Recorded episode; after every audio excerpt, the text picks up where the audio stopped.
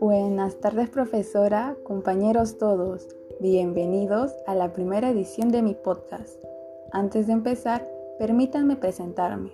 Mi nombre es Odette Flores Ninaya. Tengo 15 años y actualmente soy estudiante del Colegio Maxule y curso el cuarto grado de secundario. En esta oportunidad desarrollaré un podcast informativo porque hablaré de un tema en específico, que es la prevención y cuidado integral de la salud y el ambiente. En este primer podcast no tendremos invitados, pero sí haré un agradecimiento especial a mi hermana que me ayudó en la preparación y desarrollo. Para abordar este tema empezaremos explicando la estrecha relación entre la salud y el ambiente. Por poner tres ejemplos, todos respiramos el aire que nos rodea, ingerimos todo tipo de sustancias junto con nuestros alimentos o sufrimos el ruido de la calle. Con estos ejemplos brindados, queda claro cómo nuestra salud se ve directamente relacionada con el ambiente, ya que si vivimos en un ambiente contaminado, nosotros sufriremos de enfermedades, lo cual hace peligrar nuestra salud. Como dato importante, la Organización Mundial de la Salud estimó que en el 2019 perdieron la vida 12,6 millones de personas por vivir o trabajar en ambientes poco saludables, casi una cuarta parte del total mundial de muertes ese año. Así pues, los principales problemas ambientales relacionados con la salud son la contaminación del aire, agua y suelos, el ruido, las emisiones químicas, la contaminación alimentaria y las consecuencias del cambio climático, entre otros.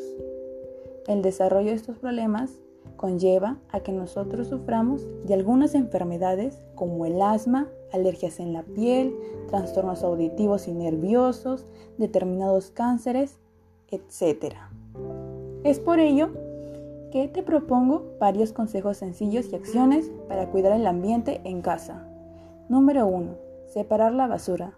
Separar los residuos para que se puedan reciclar, ya sea ropa, cartones, plásticos, etc. 2. Usar productos que puedan reutilizarse. Hay muchos productos que se pueden usar varias veces para proteger la naturaleza. Por ejemplo, utiliza servilletas de tela en lugar de servilletas de papel. 3.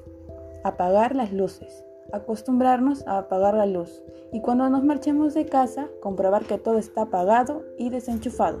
Aprovechemos la luz natural. 4. Consumir frutas y verduras ecológicas. Los productos ecológicos cuidan el ambiente porque en su producción no se utilizan fertilizantes ni otros productos contaminantes.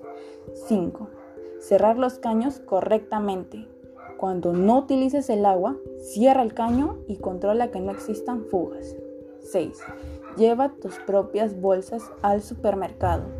Cada vez son más los supermercados que venden las bolsas de plástico para evitar su uso y fomentar el reciclado. Lleva tus propias bolsas al supermercado y podrás utilizarla varias veces. 7. Planta árboles. Los árboles producen oxígeno y son esenciales para la naturaleza, así que planta un árbol en tu casa o en la comunidad donde vives. Bueno, para finalizar, agradezco la atención brindada y si les pareció interesante y relevante la información, los invito a compartir mi contenido y empezar a seguirme en mis redes sociales. Así pues, me gustaría que me escribieran y me digan qué otro tema sería de su agrado para hablarlo en un próximo programa. Muchas gracias.